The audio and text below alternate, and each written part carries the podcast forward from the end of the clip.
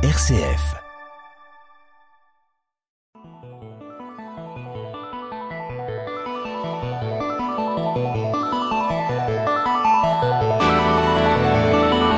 Couper les pixels en quatre. Le podcast qui décortique le jeu vidéo.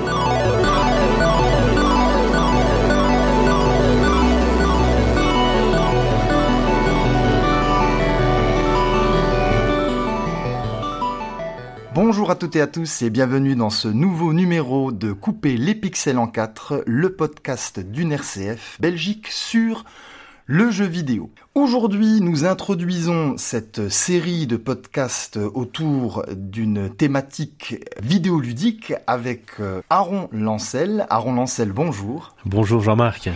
Aaron, vous étiez chroniqueur culturel dans l'émission que je présentais Le Carrefour des Arts, chroniqueur culturel récurrent pour nous parler de jeux vidéo. Alors, le concept de couper les pixels en quatre, c'est celui-ci. Nous allons euh, traiter d'un thème vidéoludique. Aujourd'hui, nous allons parler d'une saga. Nous allons nous poser une question autour d'une saga mythique du jeu vidéo. Et cette saga, c'est Resident Evil. Resident Evil, un jeu et une série de jeux développés par l'éditeur Capcom, un éditeur japonais euh, important, le plus important existant. Et nous allons nous poser une question bien particulière concernant cette série de jeux. Cette question concerne les deux derniers opus de la saga, Resident Evil 7 Biohazard et Resident Evil 8 Village. Ces deux opus les plus récents sont-ils cohérents ou impertinent dans la saga. Mais avant, Aaron, est-ce que vous pourriez un peu nous resituer la saga Resident Evil en quelques chiffres? Eh bien oui Jean-Marc, euh, c'est une saga bien, bien sûr qu'on ne présente plus, hein, tant elle est culte et elle a accompagné vraiment des, millions de joueurs à, travers le monde et elle fête ses 25 ans cette année avec pas moins de, euh, sur l'ensemble de la série, 32 jeux, mobiles compris. Alors il y a 12 jeux au remake qui en font... Euh, l'histoire principale. Sur ces 25 ans, on peut dire que 100 millions d'exemplaires ont été vendus euh, à ce jour, et dont euh, un cinquième, hein, dont 20% uniquement au Japon. Donc ce sont des, des, super fans. L'éditeur Capcom, hein, que vous avez rappelé tout à l'heure, est bien connu hein, de, des joueurs et surtout des salles d'arcade avec le célèbre Street Fighter 2, la saga Mega Man, la série un petit peu plus tard Devil May Cry. Mais euh, Resident Evil, ce n'est pas non plus que du jeu vidéo, c'est aussi euh, de l'adaptation cinématographique avec euh, sept films de qualité on va dire moyenne à mauvaise, et trois films en images de synthèse qui sont apparus fin des années 2000 avec Dégénération, Damnation et Vendetta, et actuellement une série, pour ceux qui veulent la découvrir, qui vient de sortir sur Netflix, une série animée toujours, Infinite Darkness. Alors le concepteur et créateur s'appelle à l'origine, hein, lui, euh, Shinji Mikami. Donc, il a produit euh, euh, d'autres jeux pour Capcom. Hein, C'était l'âge d'or de, cette société éditrice de jeux vidéo. Donc, il est responsable, pardon, de, des Dino Crisis le 1, le 2, le 3 de la saga Phoenix Wright, si vous vous rappelez, un jeu où on incarne un avocat, très très drôle. Et puis après euh, l'épisode numéro 3. Euh, euh, on ne sait pas trop ce qu'il a fait. Il a quitté le studio pour se consacrer à d'autres choses et on l'a retrouvé chez Bethesda avec The Evil Within. un jeu d'horreur également. Jeu d'horreur également qui, qui revient aux sources. Donc voilà un petit peu pour l'auteur. Et toutes ces adaptations ont, ont, profité de tous les supports connus depuis euh, depuis 25 ans. Donc c'est vraiment une saga qui a évolué avec le marché des consoles. En dernier lieu, je ne sais pas s'il fallait commencer par ça ou finir, le type de jeu au départ, et il faut insister là-dessus parce qu'on en reparlera avec notre problématique, c'est un survival horror. Donc, euh, vous pouvez peut-être euh, définir brièvement ce que c'est. Resident Evil, une saga de jeux horrifiques une saga de survival horror basée sur des armes biologiques, des infections et surtout, dès le premier épisode, sur des zombies. Oui, alors ici nous sommes très clairement avec des premiers jeux qui fonctionnent avec une caméra fixe, avec euh, un personnage en trois dimensions qui évolue dans des décors en 2D, ce qui a été d'une certaine manière, euh, si vous voulez, influencé par un autre jeu euh, créé par des Français, Alone in the Dark, qui était finalement le tout premier survival horror qui utilisait ce type de gameplay. Euh, maintenant, le survival horror, pour être euh, plus précis, c'est très clairement un, personnage qui est dans un environnement hostile avec euh, des munitions restreintes et qui va devoir, d'une certaine manière, survivre à cet environnement. Alors Aaron, ce type de jeu, cette tradition du survival horror avec ses caméras fixes, a fonctionné pour les trois premiers opus, les trois premiers opus euh, principaux de la saga, mais il faut dire que déjà on a pu noter une petite évolution au sein de ce gameplay euh, unique. C'est-à-dire que le premier Resident Evil fonctionnait en huis clos, était euh, très atmosphérique, avec peu d'action, une ambiance. Resident Evil 2 commençait déjà à développer un côté beaucoup plus orienté action, avec les hordes de zombies qui vous attaquent, même si le gameplay était similaire à celui de Resident Evil 1. Et alors dans Resident Evil 3 Nemesis, ici on avait un gameplay beaucoup plus arcade avec des esquives, des contres, donc ça a étoffé euh, vraiment la façon de jouer et on avait clairement un jeu d'action entre les mains. Alors Aaron, pour nos auditeurs qui ne connaîtraient pas l'histoire de cette saga, pouvez-vous nous tenter un petit résumé? Eh bien oui, Jean-Marc, euh, et je vais commencer par, euh, une anecdote très très courte, euh, si vous me le permettez évidemment, puisque vous savez qu'on a un petit peu préparé cette émission la semaine passée, et en préparant cette émission, ben vous vous êtes lancé comme ça, on dit ah mais voilà, je, le résumé là, je, je le fais, cinq minutes c'est plié, donc vous avez commencé à, à, en parler de façon relativement complète, et après ces fameuses cinq minutes, on était seulement à la fin du deuxième opus. Ah oui, oui, oui, Alors, bon, je vous cache pas qu'il y en a 8, donc faites le calcul, ça va nous prendre 20 minutes de résumé. Donc on va essayer d'être hyper efficace. Euh, vous m'avez refilé la patate chaude, bien entendu, et je vais vous le plier en euh, 5 minutes maximum. Alors Aaron, nous allons vous écouter avec grande attention, et je me permettrai de faire un résumé en 30 secondes à la fin. Ouais, parfait, bel exercice de style. Je vous en prie. Outre-Atlantique, elle ne s'appelle pas Biohazard, elle s'appelle effectivement, on l'a dit, hein, Resident Evil. Alors, je ne sais pas si vous savez pourquoi. Et en fait, c'est une question, tout simplement une bête question de droit aux États-Unis, hein, puisqu'il y a un groupe de musique qui s'appelait euh, Biohazard, qui existait déjà, et donc euh, Capcom n'a pas pris le risque de, de procès et autres euh, sur la question de, de droit d'auteur, et a choisi un titre plus occidental. Donc Resident Evil, c'est le résident Hein, euh, le résident diabolique, euh, un lien avec euh, vraiment cette exploration de manoir où il y a quelque chose de caché à trouver. Alors, ce sont des jeux hein, qui évoluent vraiment avec notre ligne temporelle. Hein, les 8-9 opus ne se concentrent pas sur une seule période. Pour vous le dire clairement, Resident Evil 0, 1, 2 et 3 se concentrent sur la période 1998. Resident Evil 4, 5, 6 entre 2004 et 2013 de notre ligne temporelle. Et enfin Resident Evil 7 et 8 entre 2017 et 2020. Alors, cette saga, on peut la résumer en trois temps. Le premier temps, donc en 1998, de 0 à 3. Euh, il y a des événements horrifiques qui surviennent à Raccoon City en 1998 euh, à cause d'une société qu'on appelle Umbrella, euh, qui mène des recherches en bioterrorisme et travaille sur un virus. Alors, il y a ce qu'on appelle l'incident de Raccoon City, avec pas mal d'infections, des zombies euh, qui traînent dans un manoir et on va envoyer donc euh, une équipe sur les lieux pour euh, pour enquêter, essayer de voir un petit peu ce qui s'est passé. Pour ces quatre opus, on est là sur des caméras fixes avec des angles stressants et on joue énormément sur la peur à la manière un petit peu de Alone in the Dark. Le deuxième temps, Resident Evil 4, 5 et 6, plus les deux révélations. Hein. là, la société Umbrella a été dissoute, mais elle n'est pas complètement morte grâce à, on va dire, des sociétés plutôt euh, alternatives, sociétés écran, mais qui au final euh, font le même type de recherche. Dans Resident Evil 4, il s'agit d'une secte ancestrale qui exploite un parasite, Las Plagas, et capture la fille du président des États-Unis pour l'infecter elle-même afin qu'elle contamine son père. on comprend pas pourquoi ils ont pas contaminé le président tout de suite d'ailleurs. Ce parasite ben, plie son hôte à la volonté du chef qui est affecté lui aussi, et donc l'objectif ici c'est vraiment de prendre le contrôle des États-Unis via le président et de permettre un financement de la secte et de contrôler finalement aussi euh, la scène politique mondiale. Alors ça c'est pour euh, le 4. Le 5, lui, se passe euh, en Afrique avec une autre société alternative, comme je l'ai dit tout à l'heure, donc la société Tricel. Et le 6, une société, donc Neo Umbrella, et on est toujours ici dans l'exploitation du bioterrorisme, de l'infection, la recherche de virus et de la création d'armes bactériologiques.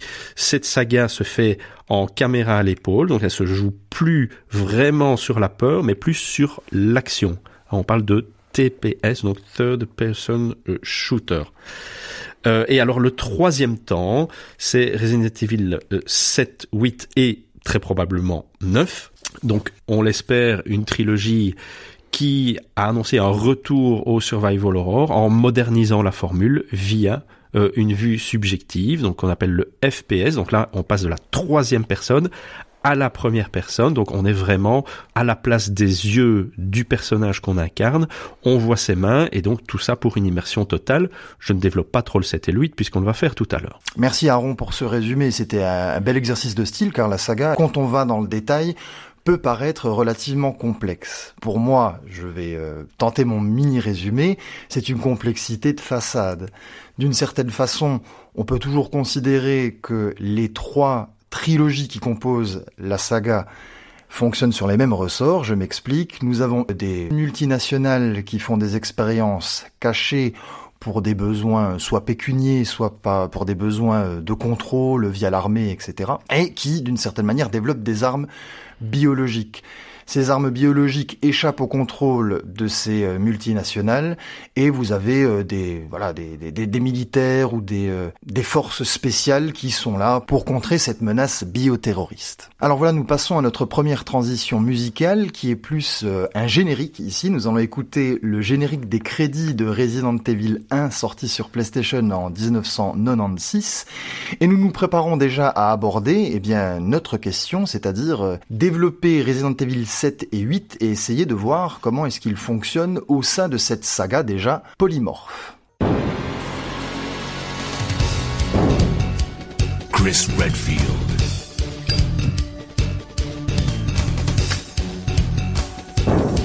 Jill Valentine. Barry Burton.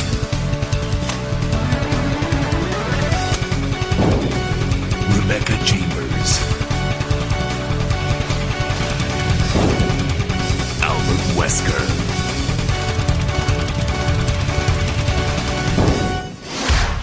Resident Evil. Nous voici de retour dans Couper les pixels en 4, l'émission jeux vidéo d'une RCF Belgique. Je suis toujours avec Aaron Lancel. Nous parlons de la saga Resident Evil et il est question maintenant d'entrer dans le vif du sujet, c'est-à-dire d'expliciter un peu notre thématique, thématique qui correspond à l'intégration des deux derniers opus, Resident Evil 7 et 8, dans l'ensemble de la saga. Il va donc être question, Aaron, de réfléchir à la cohérence de cette intégration Est-ce que finalement il y a une forme de continuité ou est-ce qu'ils sont totalement dissonants par rapport à ce qui a été fait auparavant? Alors, pour aller vers cette question plus en profondeur, je propose que nous allions un tout petit peu plus loin dans l'analyse concernant euh, ces deux opus, donc Resident Evil 7 et 8. Concernant Resident Evil 7, on a en même temps une rupture et une continuité, selon moi, qui a été mis en place. C'est-à-dire que nous finissions avec euh, un Resident Evil 6 extrêmement orienté action. Nous sommes arrivés à ce moment-là à l'apogée du style TPS, donc vraiment euh, une vue à la troisième personne avec des armes où l'horreur et l'ambiance n'est finalement plus de mise.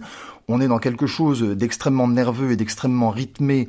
On pourrait citer euh, Gears of War, dont il euh, s'inspire, euh, voire même il pille les mécaniques à outrance. Et on revient avec Resident Evil 7 avec une espèce de d'ambiance beaucoup plus intimiste. Nous sommes en Louisiane avec un autre personnage, un tout nouveau personnage qui est finalement totalement introduit dans cet épisode, qui s'appelle Ethan, Ethan Winters, qui doit retrouver sa femme, qui se prénomme Mia, dans une espèce de bicoque affreuse euh, au sein euh, de la Louisiane profonde, dans un bayou, qui lui a envoyé un mail pour qu'il vienne la chercher. Ce personnage va tomber sur une famille de, de dégénérés, de rednecks dégénérés avec des pouvoirs qui sont euh, totalement fantasmagoriques, ils sont totalement invulnérables, invincibles, ils bénéficient d'une force hors du commun, ils peuvent eux-mêmes se régénérer et nous évoluons comme ça euh, dans, ce, dans cette espèce de maison qui ressemble vraiment à quelque chose de l'ordre de, de la maison de Massacre à la tronçonneuse de Toby Hooper, euh, une ambiance poisseuse, beaucoup plus euh, atmosphérique et on retourne à un huis clos. Là où nous avons quelque chose qui est de l'ordre du renouveau, c'est le point de vue. Le point de vue sur l'action qui n'est plus celle d'un TPS, donc une vue à la troisième personne, mais un FPS, un First Person Shooter, c'est-à-dire que nous sommes carrément euh, à la place du personnage. Nous adoptons ici une vue subjective, c'est-à-dire que nos yeux, comme vous le disiez auparavant, Aaron, sont ceux de notre avatar. Concernant l'histoire du jeu, nous sommes en présence d'une arme biologique, une nouvelle arme biologique qui échappe à une nouvelle société multinationale qui est censée l'avoir créée et pouvoir la contrôler. La société, c'est Connections. L'arme biologique, c'est une petite fille qui se nomme Evelyn et qui va car elle a des pouvoirs qui sont directement reliés à ce qu'on appelle la moisissure, une espèce d'excroissance organique qui permet d'infecter et de posséder l'esprit des gens, ça leur donne en même temps des pouvoirs surhumains, eh bien cette petite Evelyne va entrer suite au naufrage d'un bateau, le bateau qui l'a transporté, va entrer dans la tête de cette famille, les Baker, qui tombent sur elle et va euh, vouloir euh, comme ça euh, prendre possession de leur de leur âme, de leur corps. Pourquoi? Parce que eh bien cette petite fille est à la recherche d'une famille. Voilà tout l'objet du, euh, du, scénario. Et Ethan Winters, le protagoniste, euh, l'avatar que l'on joue, va tomber sur les Baker en voulant retrouver sa femme qui, nuance hein, et complexité, au départ est censée être la fille de la famille, mais nous allons découvrir par la suite qu'en vérité c'est une agent de justement cette société Connection qui est censée surveiller cette fameuse euh, arme biologique, cette petite fille Evelyn, qui va d'ailleurs par la suite la prendre pour sa mère. Et donc on est comme ça dans une espèce de complexité scénaristique où l'on voit bien que la petite Evelyn en manque de famille va contrôler toutes ces personnes pour recréer une espèce de famille à elle, mais une famille mal formée, une famille bizarre et une famille horrifique. Voilà, et nous débarquons dans ce contexte. Eh bien oui, Jean-Marc, et on va voir effectivement dans le 8 qu'il y a une grosse incertitude qui plane sur Mia, et ce, dès le début. Hein. Dès le début, Ethan et Mia euh, ben, sont vivants, hein. ils se sont installés euh, dans les pays de l'Est, et ils essayent d'oublier ces tragiques événements euh, qui les ont marqués hein, du, l'opus numéro 7. Alors euh, l'introduction, euh, je l'ai trouvée vraiment euh, particulière. je j'avais pas vraiment l'impression de jouer à Resident Evil puisque je l'ai trouvée déroutante, innovante et extrêmement violente. Déroutante puisque on commence l'histoire avec un conte voilà, donc un conte, euh, on ne sait pas d'où ça sort. C'est une histoire qui est racontée sur une petite fille là qui se promène dans une forêt. Et puis euh, on a une transition avec euh, Mia qui est en train de raconter cette histoire à sa petite fille. Alors je vous l'ai dit, euh, une intro innovante puisque euh, Mia nous demande d'aller mettre notre petite fille dans son berceau. Et là, eh bien, on reprend les ficelles, les, mécaniques de base du précédent opus puisque c'est en vue subjective. Ça n'a jamais été fait dans un jeu vidéo. Ça, a le mérite d'être souligné. Euh, voilà, on va aller mettre notre petit poupon au berceau, mais en vue à la première personne.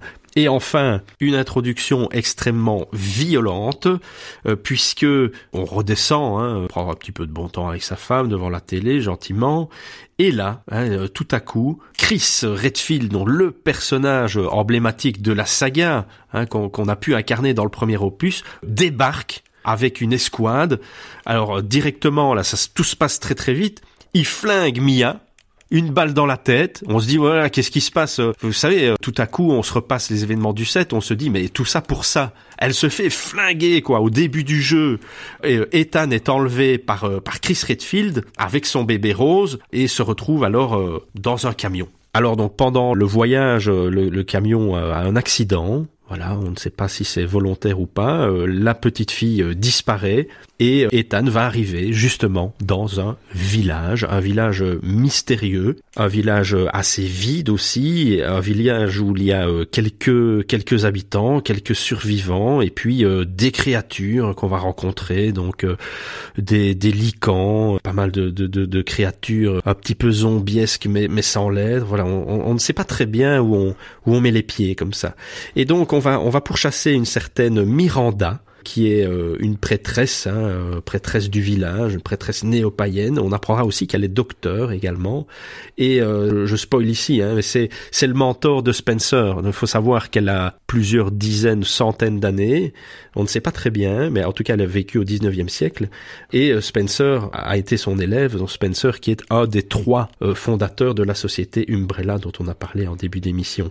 Et sa fille, Eva, donc la fille de Miranda, est morte de la grippe espagnole espagnol auparavant. Alors cette Miranda toujours a, découvert dans une grotte euh, euh, ce qu'on appelle euh, à nouveau une moisissure, un mutamicète, qui permet d'élever intellectuellement les, les, êtres humains et d'accueillir aussi ce qu'on appelle la mémoire des morts. Alors l'objectif de Miranda ce sera de, de trouver un, un, hôte acceptable. Alors ce n'était pas Evelyne Ducette parce qu'elle a eu des informations sur elle, mais plutôt le bébé d'Ethan qui semble être le bébé parfait, tellement parfait et là deuxième coup dur au niveau de la violence. Moi, j'ai vraiment ressenti ça. J'ai une petite fille, donc euh, voilà, ça, ça, ça me touche quand, quand je vois ça.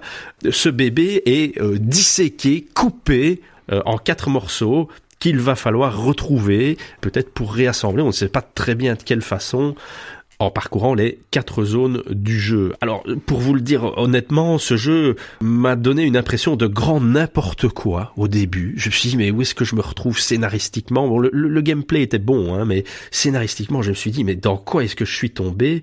Qu'est-ce que ces, ces, ces, Japonais ont pris là pour nous pondre un jeu pareil?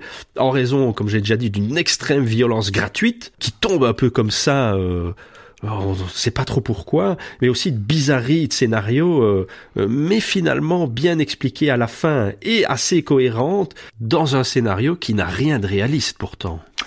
Oui, Aaron. Alors, nous avons là un peu résumé le gameplay, le mode de jeu et l'histoire de ces euh, deux derniers Resident Evil. Et après notre deuxième transition musicale, nous allons devoir essayer de voir si tout ça tient la route avec le reste de la saga qui a déjà, on va, on l'a dit, on va le ressouligner, qui a déjà bien changé depuis le premier épisode. Alors nous écoutons, pour nous détendre les oreilles, vous allez voir que le mot détente n'est peut-être pas bien choisi, un morceau de la bande originale de Resident Evil 7 qui s'appelle Go Tell Hunt Rody.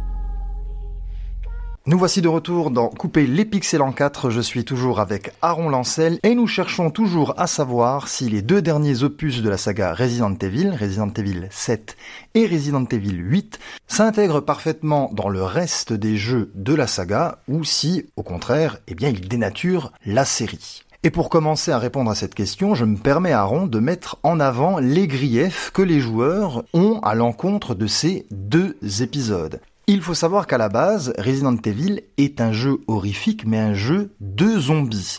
Et je pense que bon nombre de joueurs sont restés focalisés sur cette donne de départ.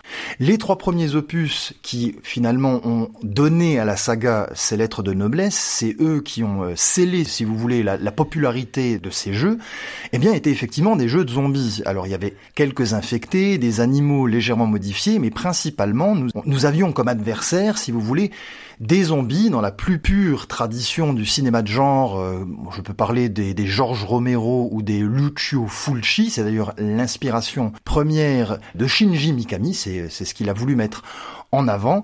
Et à partir de cela, il y a eu une espèce de, cristallisation de euh, la saga Resident Evil sur ces zombies. Et donc certains joueurs, eh bien, reprochent aux deux derniers épisodes de totalement abandonner ce bestiaire horrifique euh, traditionnel pour un Resident Evil au profit de monstres beaucoup plus fantasmagoriques et euh, de monstres qui sont reliés à une certaine forme de mythologie occidentale. Et ça, c'est très clairement Resident Evil 8.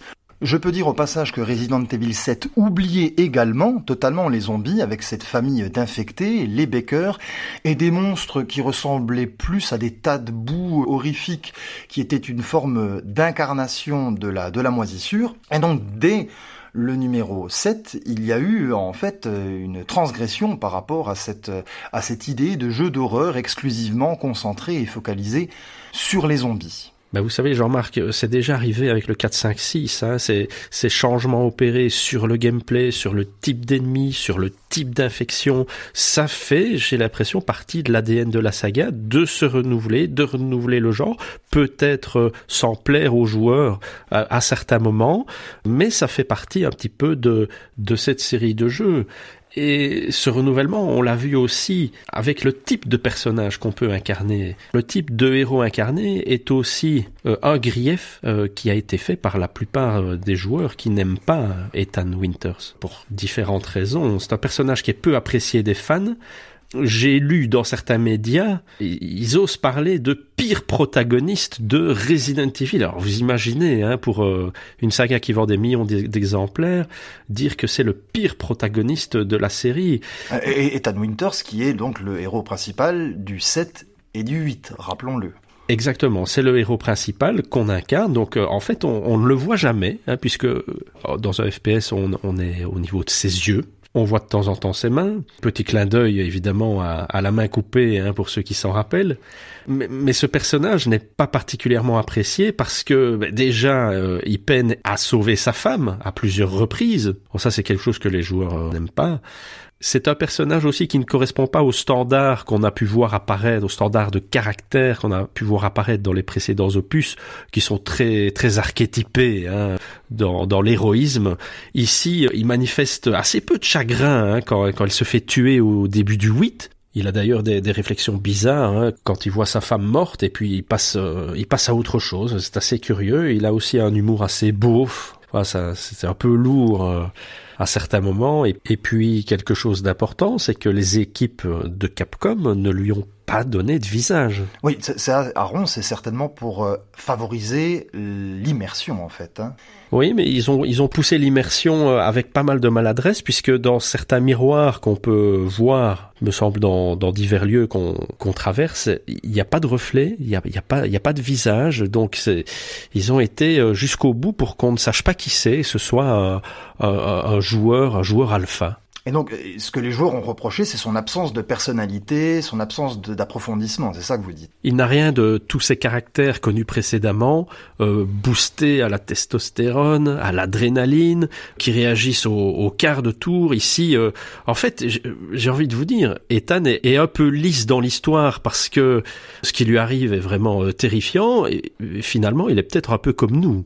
Alors Aaron, je dois vous avouer que je ne suis, mais alors pas du tout d'accord avec les critiques qui euh, ont émané des joueurs vis-à-vis de la cohérence de ces deux derniers épisodes au sein eh bien, de l'ensemble de la saga, et je vais essayer de vous dire pourquoi. Premièrement, et vous l'avez déjà énoncé, les zombies ne sont pas euh, l'apanage de Resident Evil, surtout si l'on connaît le titre japonais original du jeu et de la série. En effet, en Occident, Resident Evil fait écho à la maison du diable, à cette espèce d'atmosphère oppressante et qui, d'une certaine manière, est reliée au premier épisode avec ce manoir et ses zombies. Mais la série au Japon s'appelle Biohazard, vous l'avez également rappelé. Biohazard, qui est ici, dans l'esprit original, beaucoup plus relié aux armes biologiques, aux infections, aux modifications génétiques et à tous les dangers qui s'y rapportent. Donc les zombies ne sont qu'une partie de ce titre, de cette attention de départ, et les infectés du 4, 5 et 6 peuvent également être inclus dans cette thématique. Et je vous le donne en mille l'atmosphère, l'ambiance les adversaires et les créatures du 7 et du 8 avec cette nouvelle arme biologique Evelyn et euh, eh bien tous les monstres qui en découlent sont eux aussi cohérents si l'on part de ce postulat.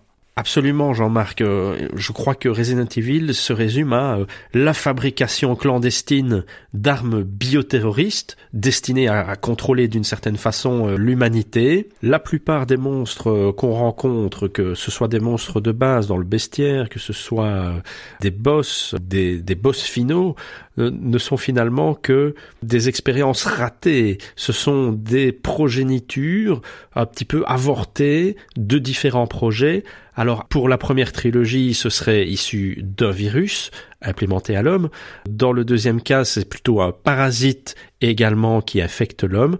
Et dans le troisième cas, une origine euh, qui permet aussi d'affecter l'homme et, d'essayer de, contrôler les esprits. Oui, pas, pas, que des zombies, donc on ne reste pas à chaque fois cloisonné dans cette histoire d'adversaires récurrents. Non, je pense qu'il, je, pense que la saga nous montre, peut, peut-être à tort, hein, je, ne sais pas quel, était le projet original de, l'auteur, nous montre qu'il faut ouvrir, et c'est ce qu'ils ont fait pendant ces, euh, ces 15 dernières années. Oui, Aaron, vous avez raison, c'est un renouvellement qui est opéré à chaque fois dans la série, et qui n'est pas opéré, je trouve, à des endroits totalement hasardeux. Si l'on part du principe, comme vous l'avez évoqué au début de cette émission, que le 7, le 8 et le 9 à venir constituent une trilogie qui va fonctionner sur le même mécanisme de gameplay et sur le même point de vue, c'est-à-dire une vue subjective, on pourrait remarquer un changement de style de jeu tous les trois épisodes. Je m'explique. La trilogie initiale Biohazard 1, 2 et 3 correspond à celle du Survival Horror en écran fixe avec des personnages en trois dimensions qui évoluent à l'intérieur de celui-ci.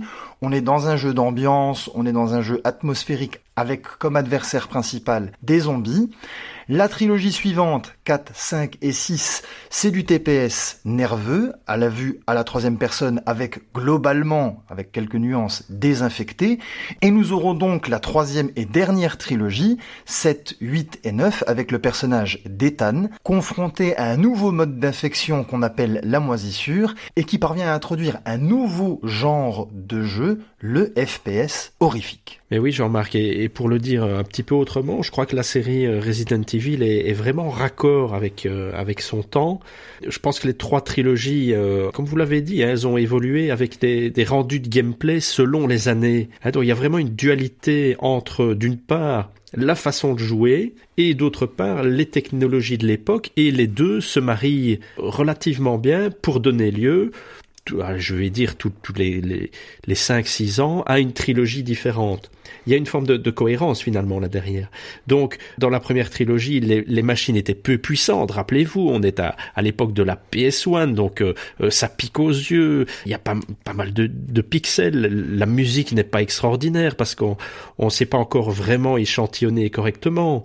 Pour la seconde trilogie, euh, on passe à de la 3D temps réel qui est mieux gérée par les machines. On est ici sur Xbox Xbox 360, on est sur euh, sur PS3. Au, au, niveau des sons, ben, voilà, on peut réorchestrer euh, toute une symphonie s'il le faut. Donc, je crois que les calculs de ces nouvelles machines permettent quand même une immersion qui est meilleure. Et c'était d'ailleurs la mode à l'époque avec les, les TPS. Il y, avait que ça. On en avait discuté. Rappelez-vous les Gears of War, les Lost Planet, Dark Sector, ben, tous ces jeux qui sont sortis courant 2010. Ben, on ne voyait plus que ces jeux là sur le marché. Et, je pense c'est un petit peu ça qui a dû saouler les joueurs, les, fans de la première heure de Resident Evil. Et, et alors, encore plus loin maintenant dans l'immersion, la dernière trilogie, face à des machines quand même euh, extrêmement puissantes.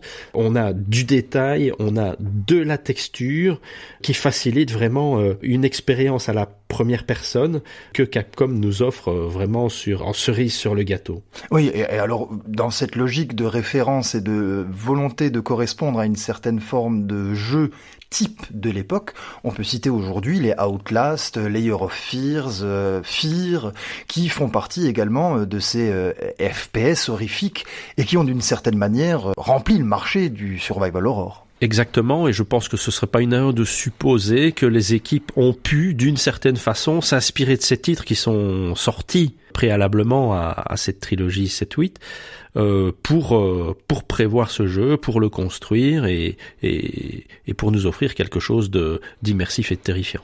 Alors avant d'entrer dans notre dernière partie, Aaron, la dernière partie de cette émission où on va se poser euh, la question eh bien des références chrétiennes qui peuvent exister dans cette saga. Hein, on va pas uniquement se concentrer sur les deux derniers opus mais on va un peu élargir. Et aussi, eh bien, parler du futur de Resident Evil, ce qui va potentiellement se produire par la suite. Je vous propose d'écouter notre transition musicale. C'est un morceau de la bande originale de Resident Evil 8 qui s'appelle Eradicating Evil.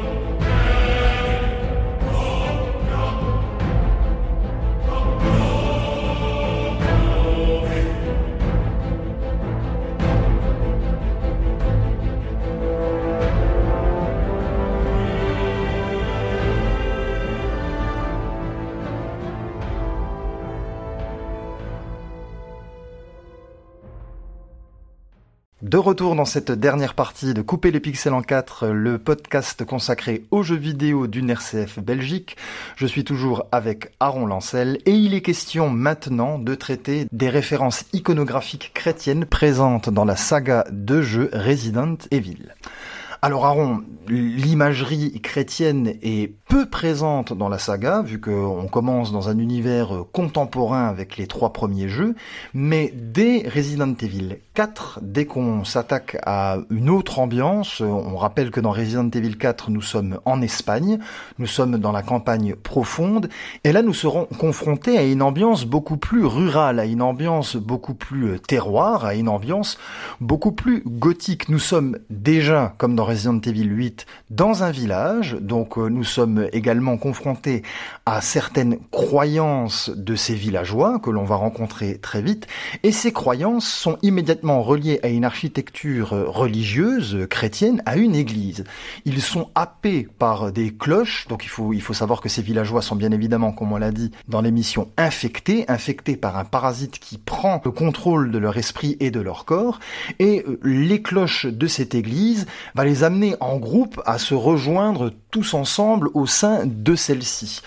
Donc, premier contact avec la religion, c'est cette église, cette église euh, sombre, ce village décrépit, pourri, avec ces personnages de villageois infectés qui sont contrôlés, on va le voir, par une secte. Et là donc, le mot est, le mot est lâché, nous sommes dans euh, une espèce de forme de dissidence euh, chrétienne avec cette secte que l'on pourrait imaginer comme étant un embranchement extrémiste du catholicisme, vu que toute l'imagerie, l'église, les moines que l'on va rencontrer, eh bien, provient de l'iconographie euh, chrétienne, très clairement. On sent une véritable influence des développeurs japonais pour donner une forme d'horreur gothique. D'ailleurs, même jusque dans le nom, les illuminés, qui pourraient aussi euh, faire penser à, à une secte euh, chrétienne millénariste qu'on a pu rencontrer dans plusieurs œuvres de fiction. Et cette secte, par le biais de, de, de, eh bien de, ses, de ses membres et, de, surtout de, de ses dirigeants, vont inoculer des parasites qu'on appelle également las plagas. Alors là, c'est une référence euh, évidente aussi au fléau, à la peste, hein, la, la, la peste noire. Donc on est vraiment dans cette imagerie du catholicisme médiéval.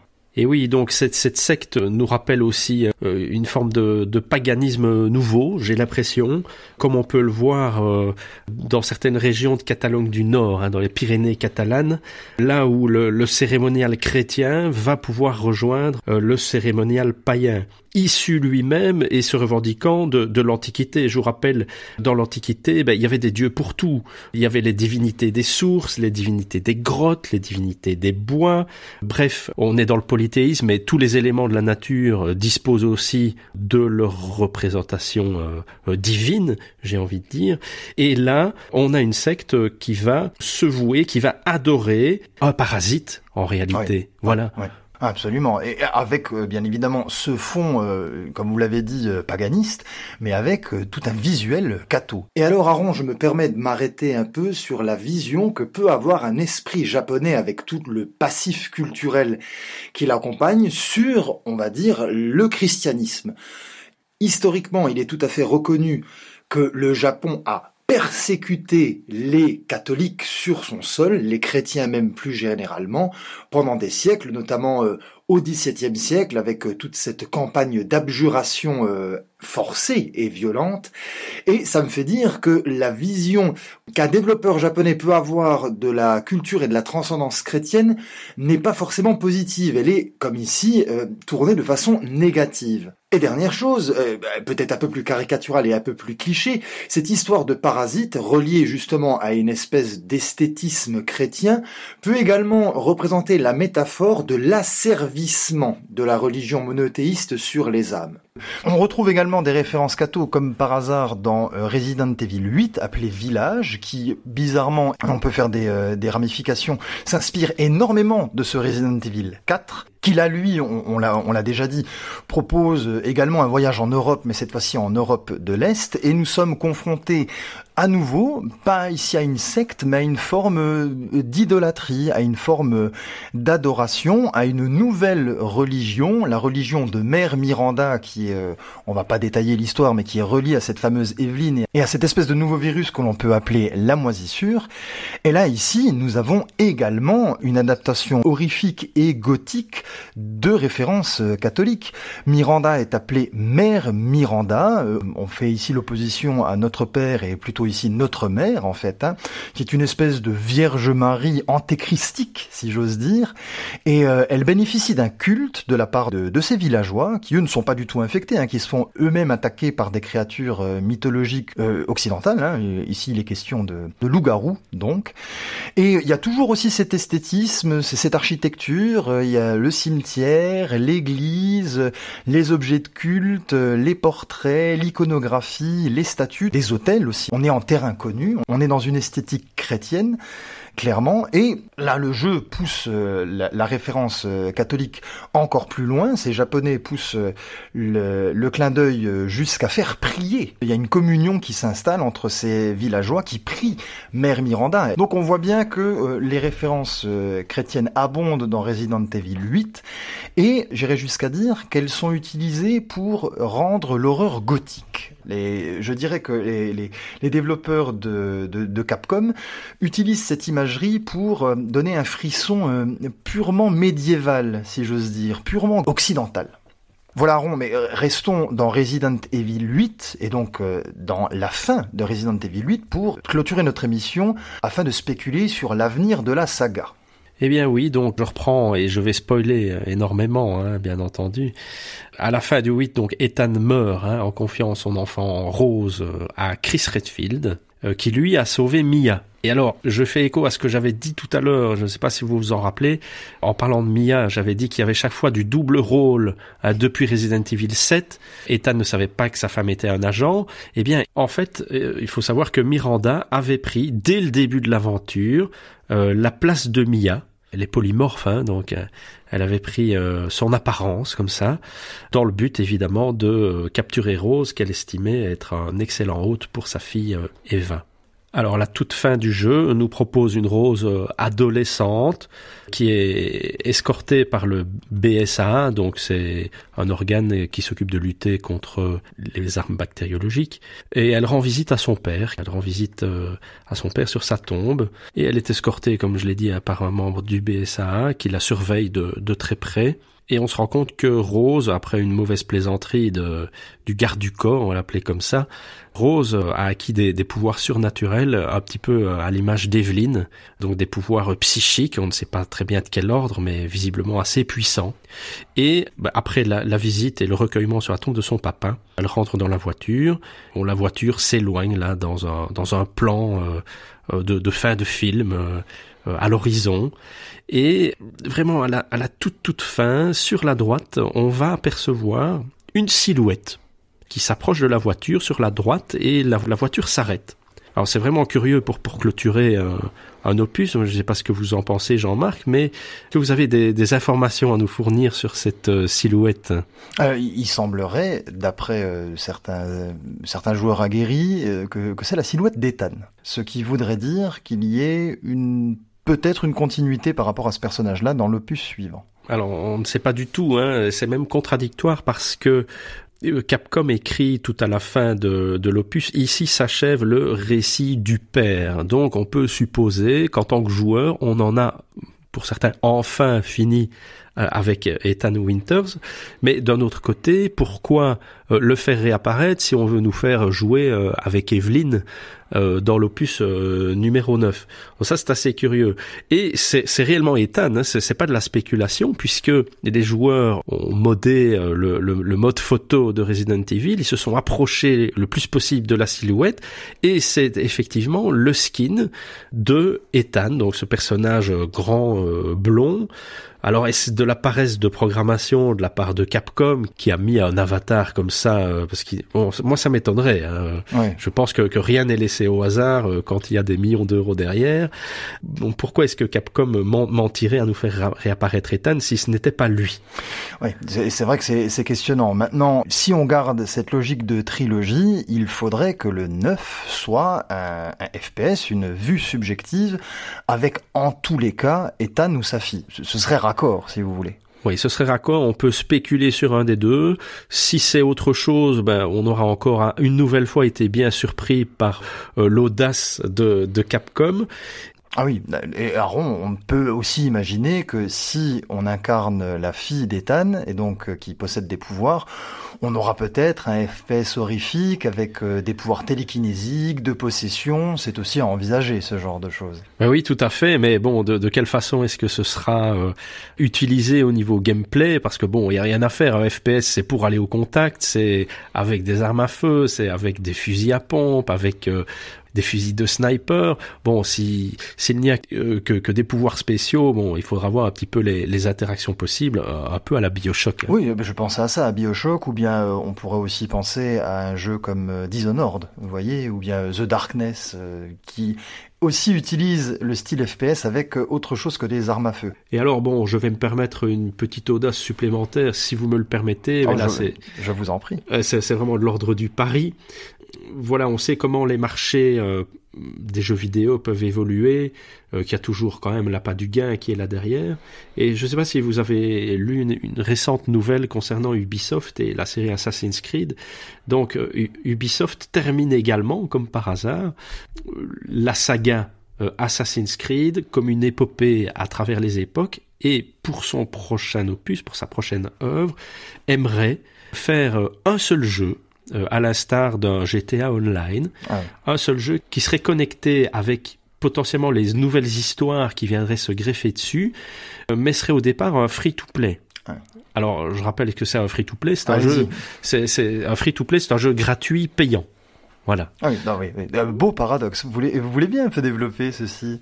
Donc, euh, le, le free-to-play, c'est un jeu que vous ne payez pas au départ. Il n'y a pas de disque à acheter. Euh, vous le prenez comme ça, vous le téléchargez et il se lance pour améliorer l'expérience de jeu, ben, on sera amené à faire des achats euh, en ligne euh, euh, pour acheter tel objet, acheter telle expérience, acheter de l'argent aussi.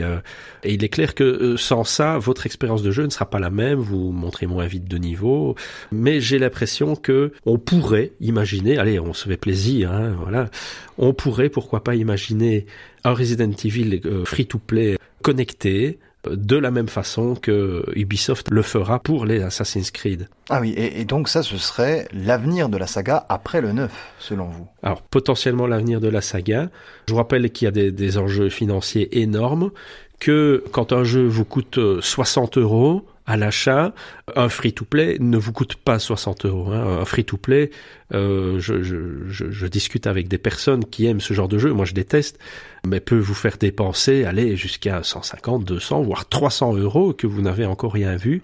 Donc le gain et le, bénéfice engrangé par ce type de transaction est, énorme, mais pour moi dénature énormément le jeu vidéo. Bien sûr, il faut quand même rappeler que c'est l'illusion de la gratuité, le jeu est disponible gratuitement et c'est avec des microtransactions pour acheter des personnages, des armes, des vêtements, même parfois des missions, qu'on accumule sans même s'en rendre compte beaucoup d'achats et on se retrouve avec un jeu payé trois fois le prix. Euh, j'ai l'impression, et j'espère que non, mais j'ai l'impression qu'on peut se diriger vers ça. En tout cas, Ubisoft l'a bien compris et Capcom, dont on sait qu'il est assez avide de DLC, de remaster, d'éditions qu'on réédite euh, à l'infini. Euh, je ne sais pas si Capcom va s'aventurer là-dedans, mais c'est tout à fait possible. Oui, c'est un développeur qui a déjà misé énormément sur ce type de considération bien avant, en fait. Hein, voilà.